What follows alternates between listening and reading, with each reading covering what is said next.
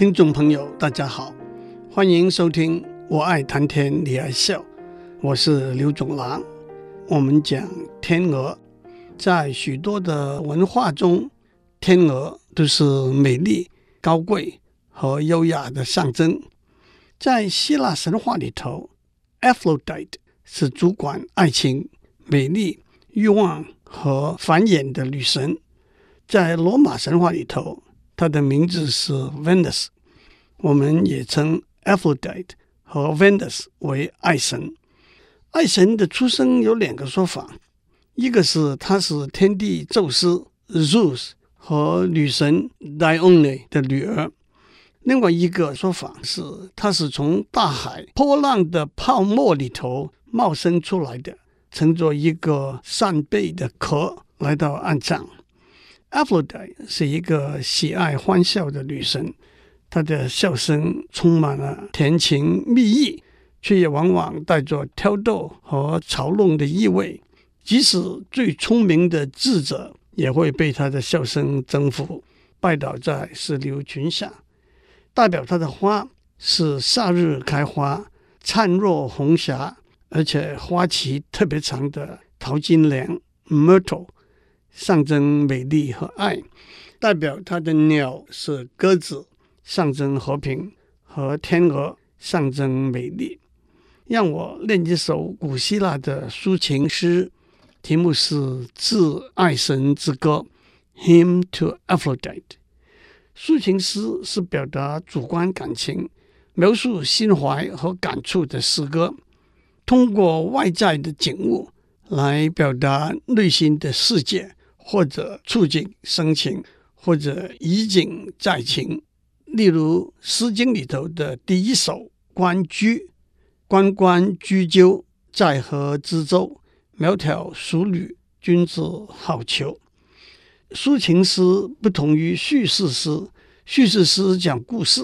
例如白居易的《长恨歌》：“汉皇重色思倾国，郁郁多年求不得。杨家有女初长成。”养在深闺人未识。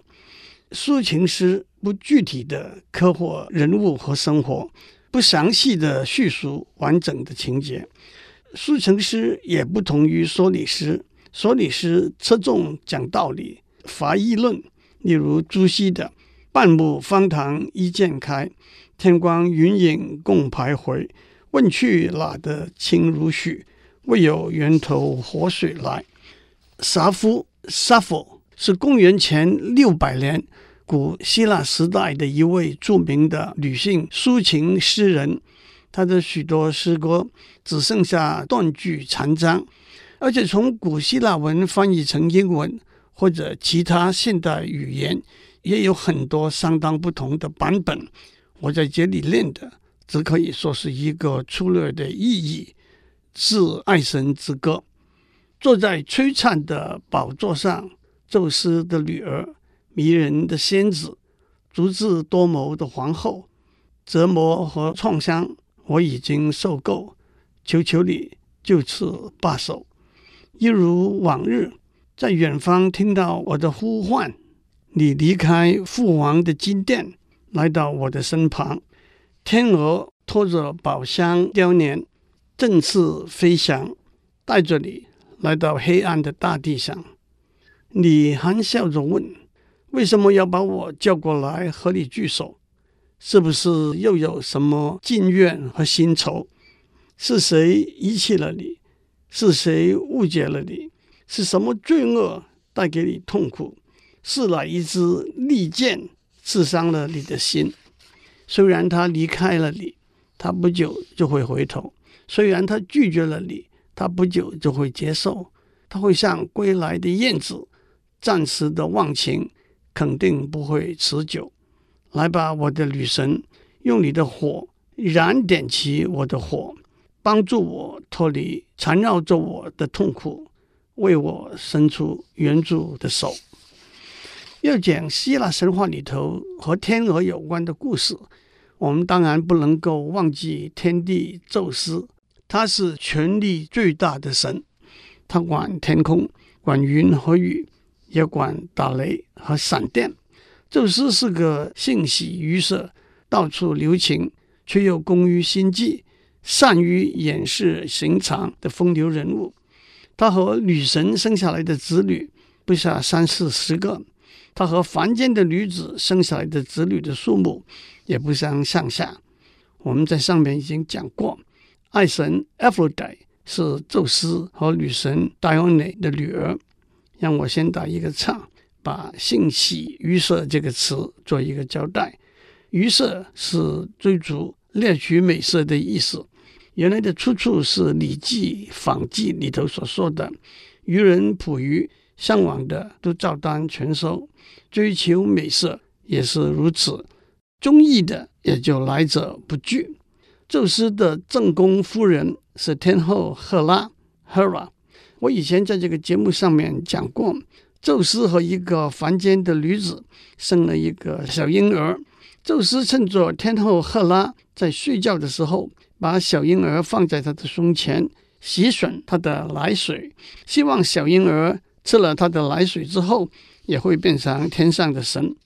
赫拉醒过来，发现这个来路不明的小婴儿，一手把小婴儿推开，小婴儿正在吸吮的奶水洒满了天空。这就是现在我们在天空上看到太阳系所在的银河，银河 （galaxy）。因此，在英文里头，我们所在的银河也叫做牛奶路 （Milky Way）。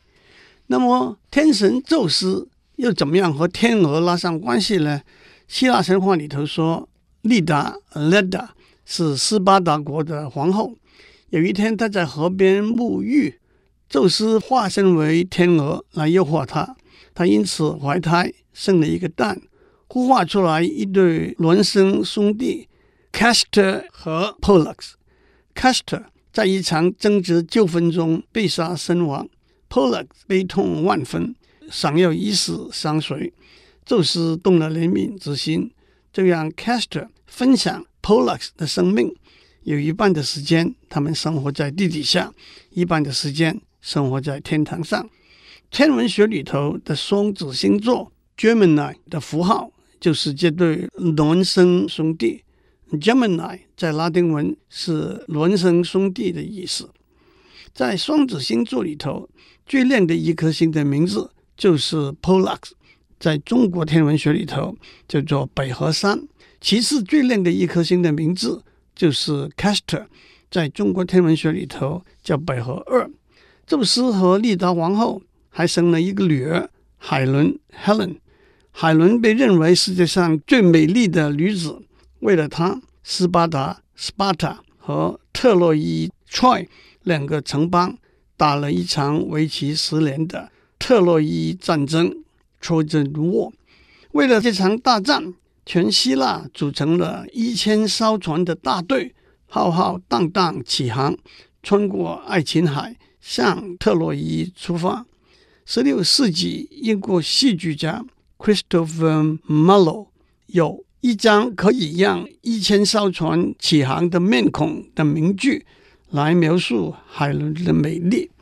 不久以前，在一艘新船下水的典礼上，我引用了这个典故，作为对直平的命名夫人的赞美。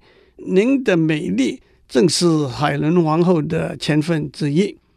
讲到天鹅，大家都听过“癞蛤蟆想吃天鹅肉”这句成语。意思是没有自知之明，痴心妄想。癞蛤蟆是丑陋低贱的动物，天鹅是美丽高贵的禽鸟。癞蛤蟆不可能高攀和天鹅在一起，更不要赏赐天鹅的肉了。让我先交代一下癞蛤蟆是什么东西。蛤蟆的学名是蟾蜍，按照生物学分类来说，蟾蜍就是青蛙的一种。不过，因为蟾蜍的皮肤表面布满了疙瘩，加上身体粗、后腿短，给人一份讨厌的感觉，也因此加上一个“癞”字，被俗称为“癞蛤蟆”。在英文里头，蟾蜍是 “toad”，“toad” 也直接被解释为令人讨厌的人和物。癞蛤蟆赏赐天鹅肉这句成语，出自一个神话传说。黄母娘娘开蟠桃会，邀请了各路神仙。蟾蜍仙在皇母娘娘的后花园遇到娥仙女，被她的美丽倾倒，大动凡心。娥仙女向皇母娘娘告状，皇母娘娘大怒，要把蟾蜍仙降到凡尘下界，变成癞蛤蟆，而且随手拿起月宫嫦娥献来的一件宝物月经盘，向蟾蜍仙砸过去。月经盘化成一道金光，侵入蟾蜍仙身体里头去了。王母娘娘却又后悔，把宝物月经盘撕掉，所以下令癞蛤蟆在磨难结束之后，要把月经盘完整的归还，才可以再列仙班。在中国文学诗词里头，蟾蜍和玉兔也都是月亮的别名。因为古人看见月亮上的阴影，既像一只兔子，又像一只蟾蜍。白居易的一首诗《中秋月》里头就有“照他几许人肠断，玉兔银蟾远不知”之句。接下来，让我讲十九世纪丹麦有名的作家和诗人安徒生 （Hans Christian Andersen）。写的故事《丑小鸭》，安徒生其他许多大家都耳熟能详的作品，包括《皇帝的新衣》《卖火柴的小女孩》《拇指姑娘》《红鞋子》和《美人鱼》等等，已经被翻成一百二十五种文字。安徒生写的故事虽然往往被称为童话，其实的确是为小朋友、大朋友。和年老的朋友写的故事，那正是夏天的季节。鸭妈妈坐在窝里，耐心地等待她的几只小鸭孵出来。她也是够累的了。终于，蛋壳崩开了，小鸭一只接着一只钻出来。它们睁开眼睛四周看，禁不住说：“原来世界是这么大。”鸭妈妈告诉他们：“外面的世界。”比你们现在看到的还要大得多呢。这个时候，一只老鸭从旁边走过来，问鸭妈妈：“小鸭们都孵出来了吗？”鸭妈妈说：“还有一个特别大的蛋没有孵出来。您看这些已经孵出来的小鸭，可不真是最美丽、最可爱的小鸭吗？”老鸭说：“这个特别大的蛋像是一个火鸡蛋，不要去管它了。”赶快去叫刚出生的小鸭们游泳吧！鸭妈妈说：“我等了那么久了，再多等一阵也没有关系。”蛋壳终于崩开了，鸭妈妈看着说：“这只小鸭看起来和别的小鸭不一样，又大又丑，可真说不定是一只火鸡啊！”第二天，鸭妈妈带着小鸭们去河边，它们扑通跳到水里去。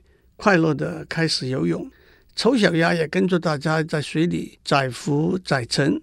鸭妈妈放心了，它不是一只火鸡。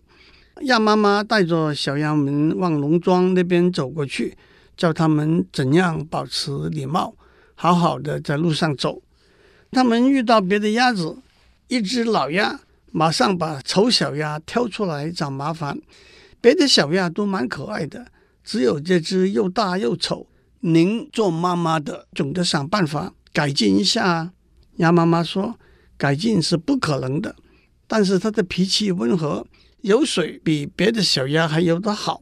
它长大之后会变得很漂亮的，而且我想它是一只公鸭，那么长相也并不是那么重要。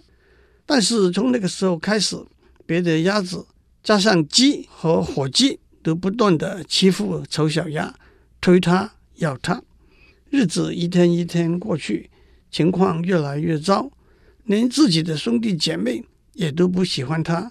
鸭妈妈也说，宁愿当初没有把它孵出来。丑小鸭下了决心，离家出走，来到野鸭子居住的沼泽边上。野鸭子们同声说：“你长得真丑。”更警告他不要动歪主意，想找一只野鸭子做老婆。过了两天。两只刚出生不久的野雁飞过来，也逗弄丑小鸭说：“你真丑，可是也丑得可爱，跟我们来碰碰运气，也许还可以找到一只未婚的野雁做老婆。突然，猎枪响起来，两只野雁都被猎人打中，掉下来了。凶猛的猎犬冲过来，丑小鸭吓得把头缩在翅膀底下。猎犬跑过来闻了一下，就走开了。哎，我真是丑到连狗也不要咬我一口吗？过了好一阵子，一切都平静下来了。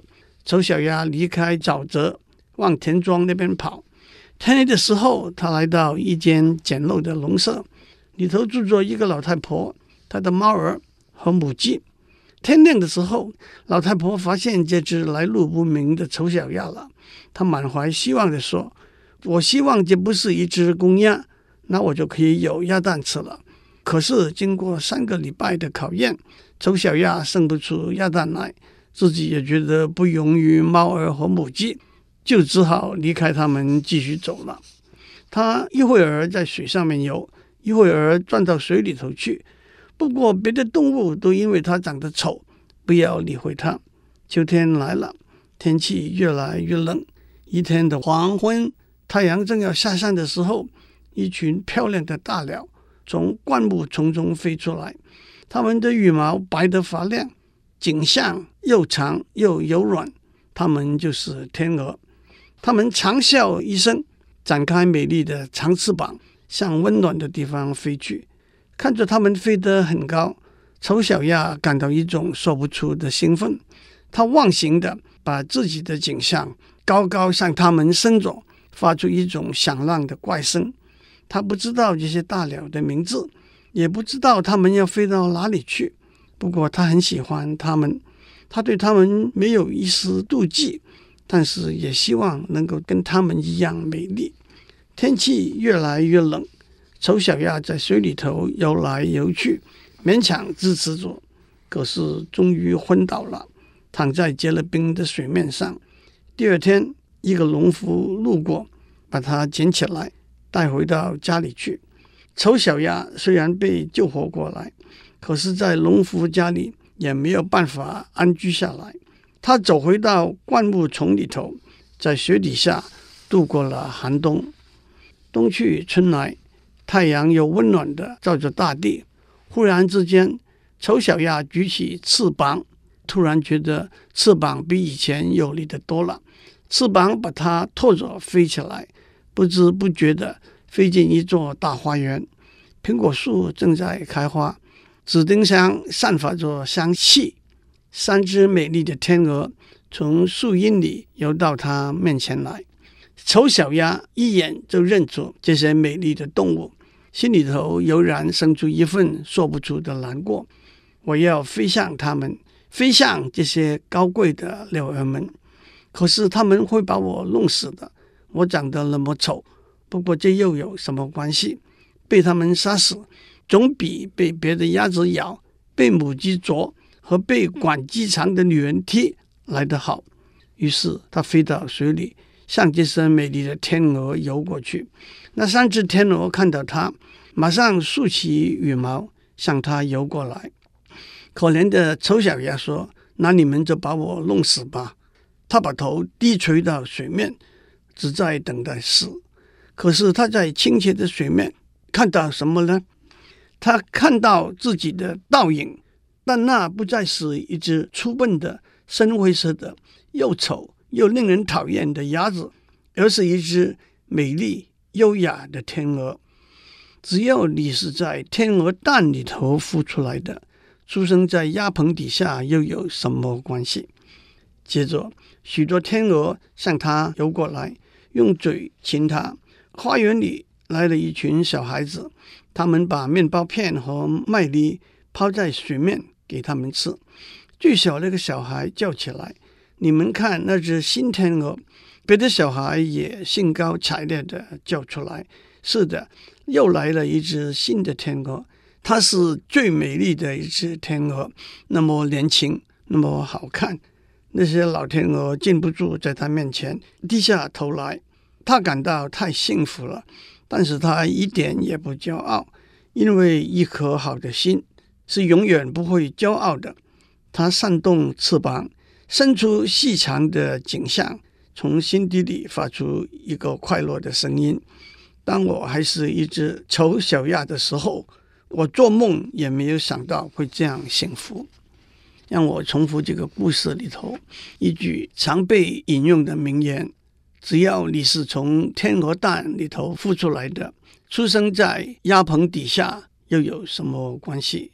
这正是我们常说的“英雄莫问出处”这句话的意思。不过讲到这里，请问您知道“英雄莫问出处”这句话的下一句是什么吗？一个答案是。富贵当思缘由，这是个很有深意的答案。获得富贵，也许靠运气，也许靠别人的提拔和支持，更也许靠通过不正当、不合法的手段，的确值得我们扪省深思。各位听众，听完了丑小鸭的故事，您会跟我一样觉得安徒生是把这个故事讲给我们大朋友们听的吗？您会觉得他讲的正是我们自己的故事吗？祝您有个美好的一天。